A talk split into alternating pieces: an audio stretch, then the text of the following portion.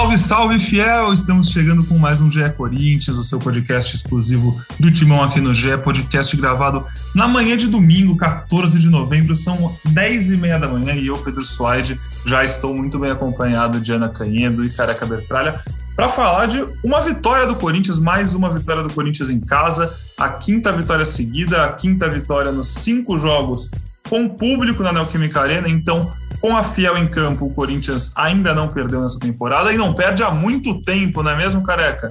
Fala, amigos, bom dia, bom dia, Aninha, bom dia, Pedrão, a voz quase 100%, mas o Corinthians em casa com a torcida 100%, mais uma boa vitória, é importante demais o campeonato, ganhamos uma posição e vamos debater um pouquinho sobre as escolhas, o jeito do time jogar eu, no geral, gostei bastante do Corinthians, acho que mereceu a vitória. E o 3 a 2 é até um pouco apertado pelo que foi o jogo. O Corinthians podia ter ganho até com um pouco mais de tranquilidade e folga no placar. Vamos falar bastante sobre esse jogo contra o Cuiabá, né, Aninha? Você estava de plantão ontem, acompanhou a partida também lá pelo GE. E assim, um jogo que o placar mostra apertado, mas acho que tem mais boas do que más notícias para o time do Silvinho, não é? Fala Pedrão, Careca, fala Fiel. É isso, quase não dormi, ainda tô quase esperando a coletiva do Silvinho aqui, ele que demora bastante para falar, a gente tá gravando de manhã. Mas falando sério agora, eu acho que foi uma correção de rota, né? Algumas coisas vinham sendo aí questionadas, a principal delas foi o cara do jogo, que é o Renato, vinha jogando como centroavante ontem, voltou à sua posição e, enfim, dispensa comentários como meia, é um dos melhores, se não o melhor do país. E acho que o placar ele acabou, é, de fato, você tem razão, mascarando aí talvez coisas positivas que aconteceram nessa vitória, mas é importante a gente frisar também que é, o Corinthians até deu uma sofrida, assim, o Vitor Careca comentou que não sofreu muito, eu achei que, é, de certa forma, poderia ter sofrido menos na partida. Então, acho que a gente tem bastante a debater, mas fato é que eu gostei, é, acho que o Silvinho fez o básico, e fazendo o básico com o apoio de incansável aí de mais de 38 mil pessoas, as coisas acontecem. Acho que é mais ou menos por aí. Já que a Aninha citou a coletiva do Silvinho, eu vou, antes da gente começar a falar sobre o jogo, eu vou botar ali 10 segundinhos da coletiva do Silvinho, porque eu ri bastante depois do jogo com o professor se perdendo nas línguas, né? Começou a falar espanhol do nada, depois se corrigiu em espanhol. Vale a pena, se você ainda não ouviu, ouvir o Silvinho. E ainda esperei no final o é o Walter, que estava dando uma entrevista por uma televisão. Eu esperei o Walter acabar a entrevista e sal, saludei. É, espanhol, assim, eu, joder, tio, português. Eu o cumprimentei, eu cumprimentei o Valtão. Bom, falando sobre o jogo, Aninha, gostei muito do que você falou de correção de rota. A gente viu o time voltando a jogar melhor com coisas que pareciam óbvias. Assim, eu não acho que a tentativa do Silvinho ter o Renato Augusto lá de nove, né? Seja um erro. Pode tentar, mas a gente viu muito rápido que não ia dar certo. E quando o Renato Augusto voltou a jogar na posição dele, ele deixou claro por que, que o Tite ainda pensa nele. A gente até viu, a gente já sabe que o Tite gosta dele, sabe que o Tite precisa de gente nessa posição. E no último podcast eu brinquei, pô, será que não rola o Tite passar a mão no telefone, ligar pro Silvinho, que é amigo dele, e falar, me ajuda a te ajudar, professor? Pô, deixa o Renato jogar como ele sabe, para quem sabe a gente, seleção como um todo, ter o cara de volta. E no retorno do Renato, sem dúvidas, para mim, melhor atuação dele no Corinthians e uma das melhores como um todo. Assim, 2015 foi um ano impecável, mas atuações pontuais, essa foi, acho que entra no hall das melhores do Renato Augusto com a camisa do Corinthians. Sem falar que desde o retorno dele, três gols, né? E três gols no mesmo ângulo. Não, no mesmo não. Um primeiro foi no outro ângulo, mas só gol no ângulo, só golaço. É, o Renato ontem ele teve tudo que, que envolve o gol, né? Acabou participando dos três. Primeiro deu uma pré-assistência para o Piton cruzar e o Juliano fazer, depois marcou um golaço e depois deu uma linda, maravilhosa, dispensa comentários, tabela que ele teve com o Roger Guedes, desmontou a defesa. Se tivessem um cara ou sete ali, ia ser desmontado do mesmo jeito, um passe de primeira por cima. O chute do, do Roger também acabou sendo muito bonito. Acho que uma tecla que, que eu, já, eu já venho insistindo bastante, às vezes até mais pelo Twitter eu venho falando isso, não lembro de, se falei ou não no podcast, mas eu acho que quando você tem um jogador do nível do Renato, você precisa potencializar o cara, não sacrificar, porque eu cubro o Corinthians há, há três anos, mais ou menos. Há três anos o time vinha buscando um cara que fosse esse cérebro do meio campo, um cara versátil, um cara que soubesse é, ler o jogo, fosse inteligente. E esse cara, para mim, está muito óbvio que esse cara é o Renato. Ontem ele mesmo falou que jogou de oito, jogou de dez. Então, assim, é, tem que estar tá de frente para o gol, tem que saber, é, tem que distribuir o jogo, tem que ser ele o cara que pensa o jogo do Corinthians.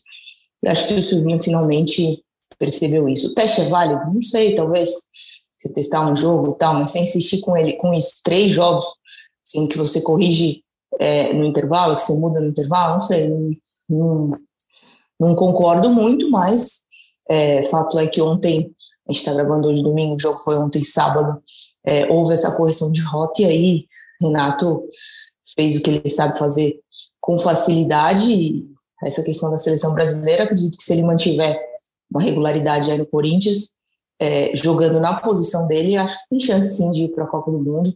Tite com certeza não esqueceu do Renato Augusto e com certeza segue observando e ainda mais agora de volta ao Corinthians. E com certeza foi dormir muito feliz ontem, né, careca? Pensando nesse renascimento do Renato, ele obviamente gosta dele. E assim, eu quero que você fale sobre o Renato, mas para falar sobre o Renato, acho que você também podia falar sobre o Jô, porque com o Renato saindo da 9, que não é dele, abriu a vaga e o Jô voltou a ter chance. E a gente, há bastante tempo, nós três aqui escalamos o Corinthians quando os reforços chegaram, nosso Corinthians ideal, foi um videozinho bem legal que a gente fez pro.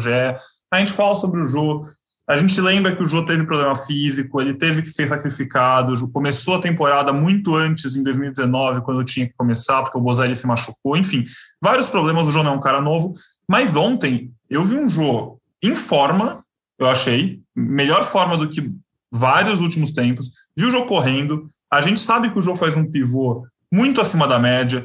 Então, assim, o Renato não está na 9 ainda abriu a chance do Jô voltar a tá na 9 e jogar com caras acima da média, o que pode facilitar muito ele. O Jô ontem não fez gol, mas foi muito elogiado pelo Silvinho quando saiu de campo e com méritos. É, então, é, em cima até do que a, da que a Aninha também falou, assim, e principalmente do que o Renato falou na, na entrevista logo após o jogo, é, é onde ele se sente melhor, o Renato. E eu acho assim, você tem que montar um time em cima das características do craque do seu time. É, mexa o menos possível nesse cara. Você pode usar ele de 5, como ele já usou, de 10 ontem, que é até um elogio que eu vou fazer para o Silvinho, que a gente cobra do 4-1-4-1, que ele não sai nunca. Ontem, no segundo tempo, aquele gol achado dos caras no final do primeiro tempo, ele vem com o Juliano segurando um pouco mais para liberar o Renato, né, que foi justamente na posição que ele fez o gol e deu uma belíssima assistência. E só para dar uma conectada no estagiário do que mexe no Twitter do Corinthians, falou que foi uma sobrada de bola. Pelo amor de Deus, amigo, tira da novela. Foca no jogo aí, porque foi uma assistência magnífica, perfeita, linda para um golaço. Mas tirando a corneta, vamos lá. E o Jô, assim, é, tudo isso que você falou, né, do, do Jô, que ele não é mais o Jô de 2017, óbvio que não, mas ele vai ser útil em vários jogos. E daí, linkando com o que o Renato falou ontem na, na entrevista, você tem que se adaptar ao jogo. Isso eu acho que é fundamental para um treinador de sucesso. Então, assim, contra a Chapecoense, a gente cobrou muito aqui, mesmo com aquela vitória heróica ali, que era um jogo para o jogo que era um jogo para você ter, ter, domínio do jogo, a bola ia passar muitas vezes ali pela área. A mesma coisa contra o Fortaleza. E daí vem o erro maior que é contra o Atlético Mineiro lá, que eu não colocaria o jogo mesmo.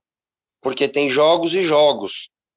O jogo era importante no jogo de ontem, contra a Chapecoense. Contra o Atlético, não.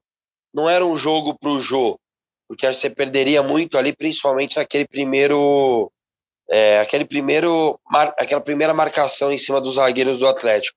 E você poderia colocar o Renato de falso 9. Ok. O problema é que o Renato não foi falso 9 nesses três jogos. Ele foi 9. E 9 ele não é. Se você coloca o Renato ali, mas dá um passinho atrás e fecha no 4-4-2, em alguns momentos até ataca aquele espaço, é, mas não. Ele ficou ali de costas, tomando pontapé e tal. E isso que incomodou bastante. Porque se você tem um time com Mosquito contra o Atlético, né? e Roger Guedes, que atacam bem espaço, atacam bastante o facão, fazem bastante o facão, você pode jogar no 4-4-2, dando mais liberdade para Renato e Juliano se aproximar desses pontas, porque eles têm essa característica e a qualidade para dar um passe para pegar esses jogadores em velocidade. Então, acho que o erro do Silvinho não foi usar o Renato ali, foi usar o Renato totalmente numa função que não é a dele. Então, existe uma grande diferença de falso 9 e 9. E ontem ele voltou é, isso que é o estranho, né? Ele falou que o Renato poderia fazer durante a semana.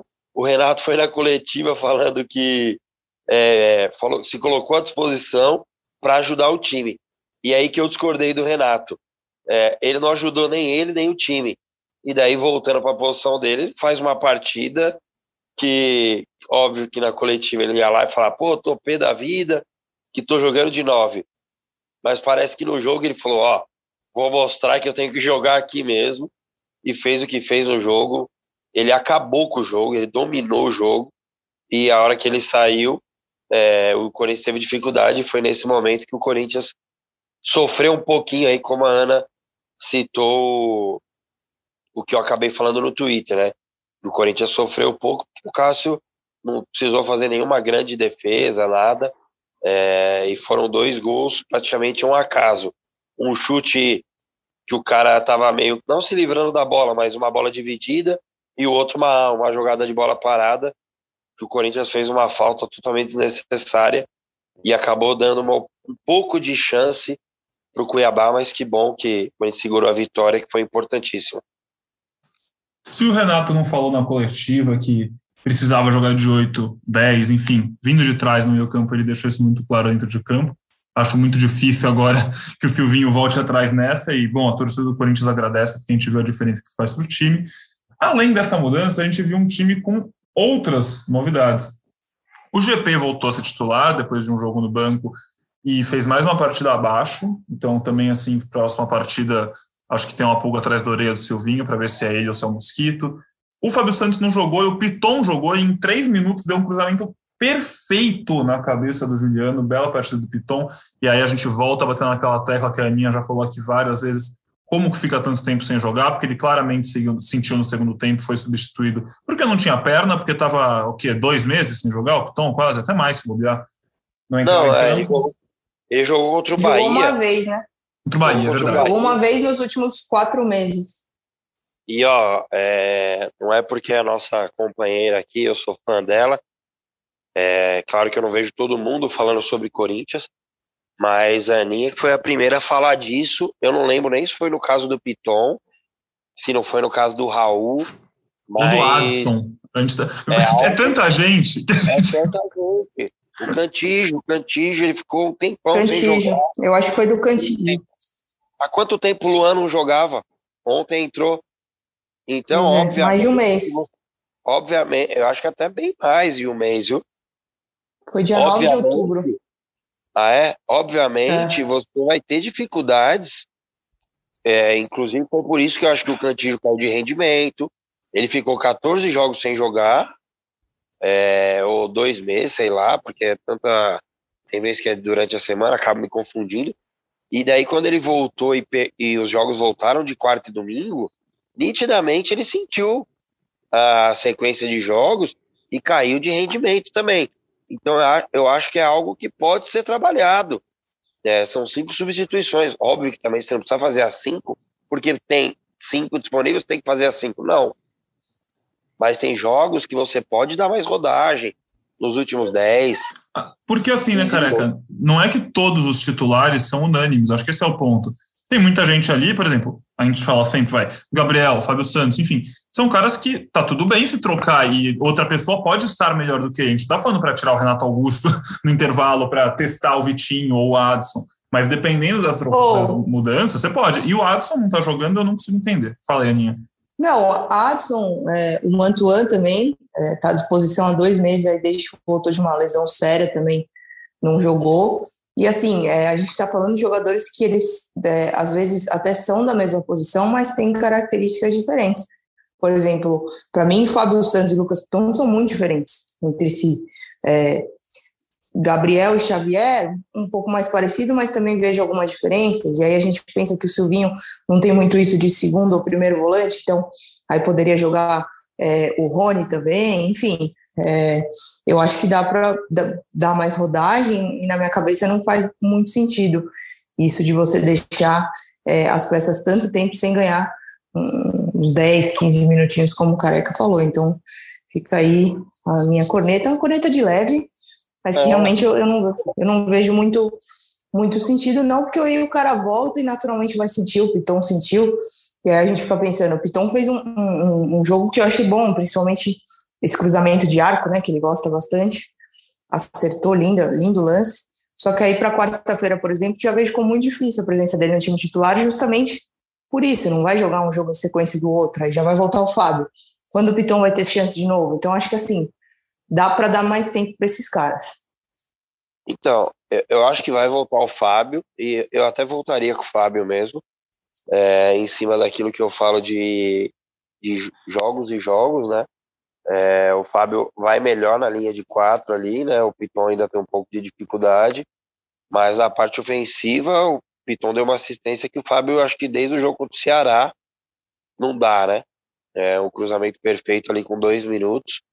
É, então, assim, eu gostei do Silvinho ontem, é, no, na escalação, até a situação do Gabriel me gera dúvida, eu colocaria o Duqueiroz, porque eu imaginava que o Corinthians ia realmente ter a bola, e o Gabriel novamente teve dificuldade nisso, na parte defensiva acho que não, é, pelo que eu vi até foi aplaudido ali na arena, a hora que ele sai do jogo, né, não sei se por 100% do estádio, mas é, uma parte do estádio ele entendeu que ele se doou para o time. Até teve um lance que acabou errando ali, né? No contra-ataque muito bom, que ele poderia ter tocado a bola para o Juliano, mas acho que defensivamente a entrega não faltou no Gabriel. É, mas eu teria saído com o Du e acabou sendo ao contrário, né, do que a gente tem falado do Silvinho. O Silvinho escala escalou errado alguns jogos e daí corrigiu, né? E nesse jogo eu achei que ele ele fez ao contrário. As trocas, eu não gostei das trocas, né? A do Piton, que a gente já falou aqui, foi uma necessidade, ele acabou colocando o Du ali. Eu até entendo. É, eu, eu, na hora pensei no Raul, porque também a, o, o Cuiabá ia forçar a jogada aérea e o, o Raul poderia até ser útil ali. É um cara canhoto, né? É, poderia liberar mais o Fagner e segurar o Raul na parte defensiva, mas a troca do Vitinho me incomodou. O Vitinho jogou em várias posições na base e pouquíssimas vezes jogou aberto. É, e ontem ele trocou ao mesmo tempo Renato Augusto e Jô. Eu, eu colocaria o Mantuan no Jô. Ele coloca o Vitinho ali, é, já tinha acontecido isso contra o Atlético Mineiro, na ida. É, ele coloca para dar uma para marcar, falar a verdade, para marcar. Só que aí que eu, eu discordo, porque era um, era um jogo ontem para você colocar o moleque, sabe? Tava 3 a 1 ali, o ele estava jogando bem, a torcida apoiando tal, e você manteria o Roger na posição dele, né? O lateral direito, os caras já tinham amarelo. É, você, eu acho que você chamou o Cuiabá para cima e o Vitinho acabou fazendo uma falta é, não muito inteligente e acabamos tomando o gol ali, né? E daí o Corinthians ficou sem escape, né? O Vitinho fez a falta do 3 a 2 é, e não entrou bem ali. Ele podia até ter colocado o Vitinho no lugar do Renato Augusto, porque é a posição do Vitinho ali. E eu que teria colocado o Mantuan. Acho que era um jogo pro moleque, sabe? 3 a 1 ia sobrar muito espaço ali. Ele é um cara que ia atacar bem os espaços no, no contra-ataque e tal. Ia dar uma correria para os zagueiros não saírem jogando do Cuiabá. Então acho que o Silvinho chamou muito o Cuiabá. É, mas no geral eu gostei. Eu gostei da volta do GP, porque eu acho que você tem que se adequar ao jogo. O Cuiabá ia marcar um pouco mais baixo. Isso acabou mudando, né? Porque o gol saiu com dois minutos. Mas o GP é mais um, um extremo de construção. Mesmo não tendo feito um bom jogo, ele que começa a jogada do primeiro gol. Ele sai do buraco ali e acha o passe no Renato Augusto. O Renato Augusto acelera no Piton e acaba saindo o gol. Então, no geral, eu gostei do Corinthians. É, tem algumas críticas pontuais tal, porque eu não vou criticar o Silvinho por esporte, igual eu já falei aqui várias vezes. Quando ele merece, eu vou criticar. Mas acho que ontem, no geral, o Corinthians fez um bom jogo é, e mereceu a vitória. Agora, um jogo complicado contra o Flamengo. E o Corinthians tem que, novamente, falando, não sendo repetitivo, sendo repetitivo, na verdade, é, se adequar ao jogo. Entender qual que vai ser o estilo de jogo contra o Flamengo para conseguir atacar bem os espaços, incomodar o Flamengo como não foi feito contra o Atlético, né? E pensando nesse jogo contra o Flamengo, Aninha, queria saber de você, como é que você iria com esse time, o Corinthians pegar o Flamengo no Maracanã? O último encontro entre Corinthians e Flamengo foi bastante traumático, não tem como não citar aquele 3 a 1 na arena, onde o Corinthians tomou um baile, um dos piores jogos da temporada do Timão. E, e o Flamengo joga nesse domingo ainda, então a gente está gravando antes do jogo do Flamengo, a gente não sabe muito bem como o Flamengo chega para o jogo, mas ele joga nesse domingo aqui no Morumbi contra o São Paulo.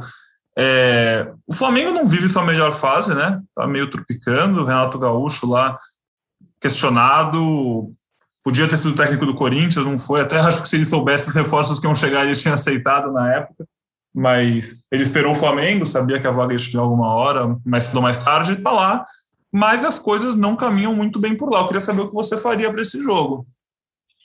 Eu iria de Renato Augusto no meio e mais 10. Acho que não tem, não tem muito segredo, não. Não sei, não sei o que, o Silvinho está pensando. A gente já falou aqui que, que para lateral, talvez para esse jogo, o Fábio seja mesmo mais indicado. E aí, pensando que o Piton saiu com dores, de fato, o Fábio deve voltar com suspensão. É, não sei ali pelo lado, pela ponta, jogando do jeito que, que joga, que fica bem ali na ponta mesmo, às vezes até com, com a função de vir marcar atrás, de, fazer a recomposição defensiva. Eu prefiro o Mosquito do que o Gabriel Pereira, não sei o que, que o Silvinho está pensando aí. Também é, achei interessante a partida que o João fez, a gente já falou aqui, o cara que elogiou bastante e eu tô com ele, gostei do que eu vi do João ontem, então também manteria. Eu acho que não tem muito segredo, Pedrão. Acho que eu, até pensando no que o Silvinho vai fazer, eu acho que vai ser mais ou menos a base. Não sei se, se aí ele vai novamente com um volante só, né, o Gabriel, ou se vai colocar mais um volante, não sei. Mas acho difícil que ele, que ele mude muito essa estrutura e, e acho que nem deve. O Corinthians tem que jogar, tem time para jogar. E, enfim, é o que você falou, o Flamengo também não vive a melhor das fases, não sei se já vai poupar pensando na Libertadores, né? não tem essa informação, mas de repente cabeça voltada aí para a final no Uruguai, então acho que o Corinthians tem que jogar não tem que se esconder, não. E, e só assim vai conseguir é, levar perigo. Acho que eu não, não mudaria muito a base do que foi o jogo contra o Cuiabá, não. É mais uma chance para esse elenco mostrar que pode mais, né? Assim, a gente falou disso no último podcast, que contra o Atlético Mineiro ficou um gostinho mais chato ainda, porque foi uma chance contra um time grande, um time que é protagonista, que o Corinthians mostrou que ainda, ainda não está naquele patamar a gente sabe que ainda não está naquele patamar, mas assim, pode mostrar um momento de que, pô, dá para chegar em um nível ainda mais alto. Esse jogo contra o Flamengo eu vejo como outra oportunidade, quarta-feira, nove e meia da noite, no Maracanã, jogo da Rede Globo, assim, todo o Brasil vendo, duas maiores torcidas do país, tem tudo para ser um espetáculo muito bonito. E passando só pela tabela, caso você não tenha visto, eu vou passar mais rápido hoje, porque assim, como eu falei, a gente está gravando no domingo antes do resto da rodada, então não dá para saber muita coisa. Porém, a rodada foi boa para o Corinthians, viu? Porque os times que jogam estão em volta do Corinthians já jogaram a maioria também. O Bragantino ganhou do Fortaleza, um duelo direto, então o Bragantino hoje é o quarto colocado com 52 pontos em 33 jogos. E o Corinthians está em quinto com 50 pontos em 32 jogos. Então, se o Corinthians ganhar esse jogo, que tenha menos que o Bragantino, que o Bragantino já adiantou uma rodada, o Corinthians entra no G4 e aí, assim, não existe. No G4 não tem chance de não ir direto para a Libertadores. No G5 já é quase impossível, no G6 tem boas chances, mas enfim, isso mais para frente. Logo atrás do Corinthians, com 49 pontos, um a menos, está o Fortaleza. E aí o Inter ganhou 2 a 1 e está em sétimo, com 47 pontos, três a menos que o Corinthians. Depois o América Mineiro, que também já jogou na rodada, com 44 pontos, são mais três a menos do que o Inter. E o Cuiabá ficou em 12 com esse jogo. Cuiabá, eu estava até falando aqui, muita gente vê o Corinthians e o Cuiabá ver 3 a 2 e fica tipo, ah, o torcedor do Corinthians comemorando demais no jogo contra o Cuiabá, tinha que ganhar de mais fácil. Pô, cara, Se você não viu o jogo, assim, você não, não, não, longe de ser uma pessoa que acompanha o Cuiabá diariamente, mas eu já vi alguns jogos do Cuiabá nesse Brasileirão e é um time bem ajeitadinho, um time que veio da Série B, está na Série A pela primeira vez e é, é um dos poucos que não tem medo de jogar, impressão que eu tenho. Óbvio, vai ser mais reativo do que propositivo, mas assim, é um time que sempre quer jogar bola e só nesse Brasileirão já empatou com o Flamengo, empatou acho que duas vezes com o São Paulo, empatou com o Cuiabá, ganhou do, empatou com o Grêmio, Ganhou do o Grêmio fora de casa, num jogo que era bem importante na época já, porque os dois estavam disputando posição, e o Cuiabá depois veio a dar uma fugidinha do Z4. É, ganhou do Palmeiras fora de casa, enfim, faz uma campanha muito legal o Cuiabá, e pô, eu acho que esse tipo de jogo tem que valorizar muito a vitória, muito mais do que pelo resultado, mas pela atuação, porque além dos gols ainda criou, né? Teve uma jogada maravilhosa ali pela esquerda que o Juliano podia ter feito um golaço também. Enfim, eu acho que o saldo desse sábado à noite na Neoquímica Arena foi muito positivo. Correção de rota, como a Aninha falou, gostei bastante desse termo. E só para destacar outro ponto muito legal da noite, a Aninha estava no estádio, pode falar um pouquinho mais para a gente. O Walter sendo aplaudido pela torcida do Corinthians, achei muito bonito, viu? Merecido. Não, legal, legal, legal. É, e legal a entrevista dele depois também, né? Porque o Cuiabá pagou 500 mil para ele poder estar em campo e enfrentar o Corinthians. E ele foi questionado sobre isso, ele falou, pô, realmente, é, tomar três gols, investimento, não sei até que ponto valeu a pena e tal, assim, bem, bem humilde, e a personalidade do Walter que a gente já conhecia, né? Todo mundo fala, todo mundo elogia, cara do bem, cara tranquilo, e aí, legal o reencontro, sim. Bom, ótimo goleiro. Sim, eu ia te perguntar sobre isso para nosso ouvinte que não sabe certinho, você explicar essa situação. É, o Walter, ele, o, o Cuiabá pagou porque o Walter está emprestado para o Corinthians, mas o Walter vai ele já tem uma cláusula de compra lá ou ele pode voltar para o Corinthians na próxima temporada? Ele já tem, eu já até foi falado na transmissão isso ontem, ele tem um, um pré-contrato de assinado, parece, com, com o Cuiabá, né, de, de permanência. Mas até o fim do ano ele está emprestado pelo Corinthians e aí de fato precisava, por contrato, tinha essa regra aí que a gente não sabia, mas que se quisesse utilizar contra o Corinthians tinha que pagar uma multa, e o Cuiabá optou por pagar, mas o Walter não, não retorna ao Corinthians não, ele vai ficar, deve ficar mesmo no Cuiabá. É, ele falou isso na, na entrevista, né, ele, tem, ele realmente tem um pré-contrato, e mereceu, mereceu, acho que o Walter sempre respeitou o Corinthians quando precisou, né, na, na ausência do Cássio, e em alguns jogos, né? E até quando foi titular ali em 2016, foi bem, grande goleiro. E parece que está feliz. É, o Cuiabá é um time, as informações que eu tenho, muito organizado, assim. É, paga bem, paga em dia e, e, reflete no campo até o que o Pedrão falou. E só para a gente já encaminhando para o final, é, contra o Flamengo, né? Até para não ficar no muro, né? Porque eu acabei não falando aqui. É, eu, eu, não iria com o Jô, é, até em cima do que jogo a jogo. Acho que é importante saber usar o Jô.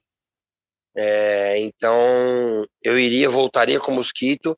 E, só que daí eu vou falar o que o Silvinho tem feito pouco, mas mudar o esquema, sem, jogar sem nove, é, igual eu tinha falado antes, um quadrado ali no meio. É, o Juliano sendo mais solto para se aproximar do Renato, sem referência, mas por tanto o Mosquito quanto o Roger Guedes atacando os espaços, que o Flamengo é um time que costuma dar esse espaço, mas se você não tiver com as linhas bem próximas, principalmente porque escutei, não tem não, né, ali no Twitter que o Rascaeta pode voltar nesse jogo, se o Corinthians não fechar bem as linhas ali perto da área, é, o Arrascaeta se posiciona muito bem nessa, nessa zona do campo, então o Corinthians pode ter dificuldade. Então acho que é é entender a necessidade, entender a dificuldade do jogo. Claro que o Flamengo não é mais aquele Flamengo que estava jogando por música, né? O Flamengo vem impressionado lá é, e deve poupar também jogadores contra o Corinthians, né? O Flamengo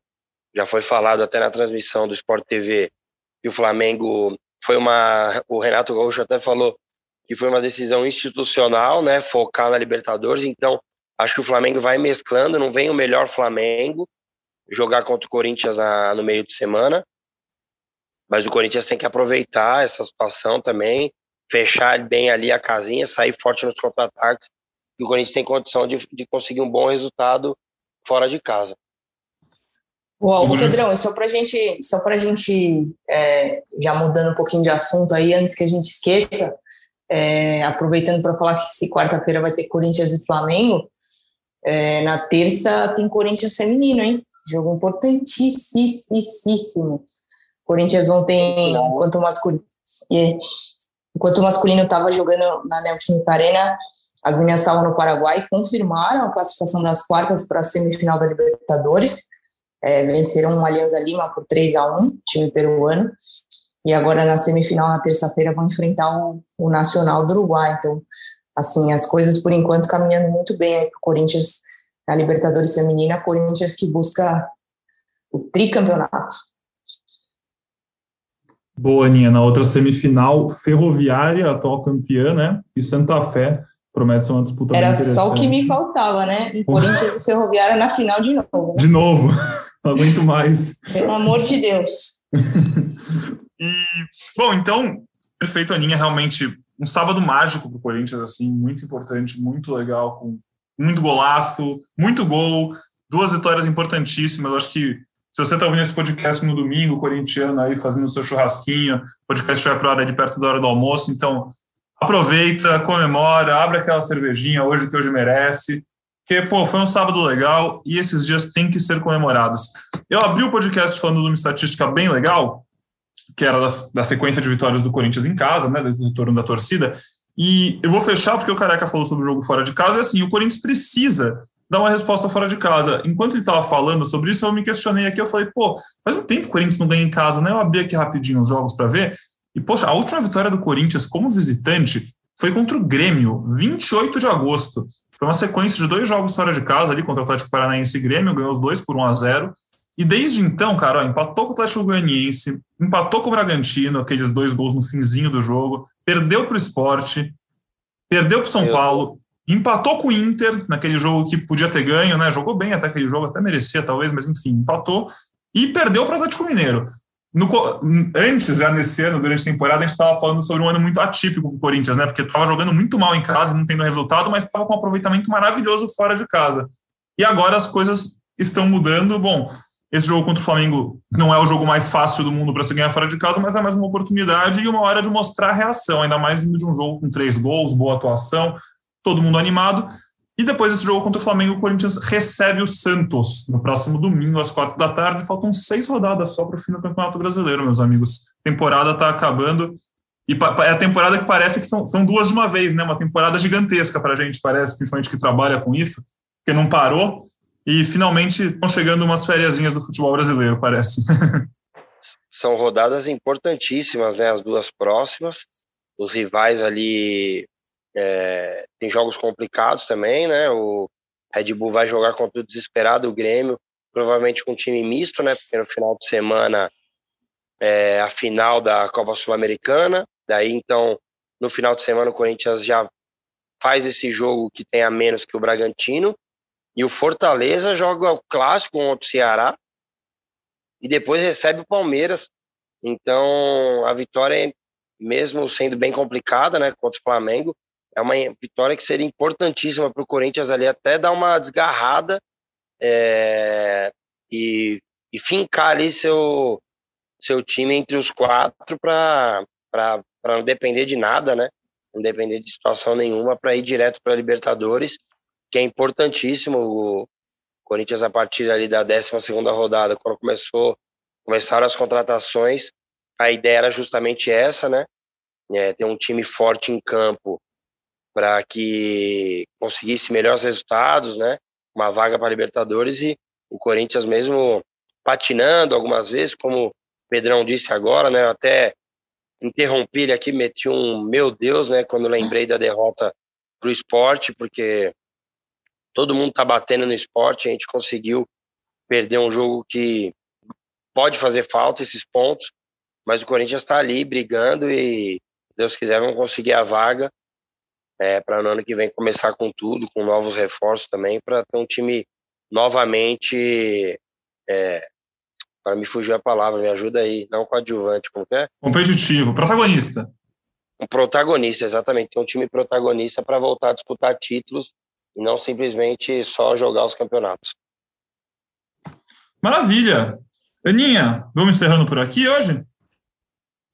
É isso, é isso. Vamos ver aí o que nos espera para as próximas rodadas. Acho que o Corinthians, é, com esse trunfo de ter bastante jogo em casa nessa reta final, é, vai colher bons frutos. Eu já tinha apostado aqui é, no podcast passado que venceria todas as partidas que faltavam em casa ainda, né? Vamos ver aí se minha, profecia, minha profecia se concretiza. Mas fato é que, que precisa pontuar fora de casa também. E aí sim, com certeza, vai terminar numa posição agradável e conseguir confirmar essa vaga direta aí à fase de grupos da Libertadores. Valeu, gente. Obrigado, Aninha. Careca, muito obrigado. Agora vai curtir seu domingão. Valeu, gente. Obrigado. É, com a voz já um pouquinho melhor, né? Infelizmente não pude participar 100% do último podcast, mas estava ouvindo. É sempre bom estar com vocês. Aproveitem aí domingo. Aninha, que trabalhou ontem, bom descanso. Pedrão, boa Bom trabalho aí que vai ainda esticar mais um pouquinho. Eu vou ficar em casa vendo esporte aqui, Fórmula 1, depois os jogos da rodada, para a gente começar a semana com tudo, que amanhã ainda é feriado. Um abraço a todos. Vai, Corinthians! Um abraço, muito obrigado a você que ouviu a gente, acompanhou a gente nesse programa. Mais uma vez, sua audiência, sua participação são fundamentais, então vai lá no Twitter, conversa com a gente e fica ligado, porque logo, logo tem mais um Dia Corinthians chegando para você, tá certo? Um abraço!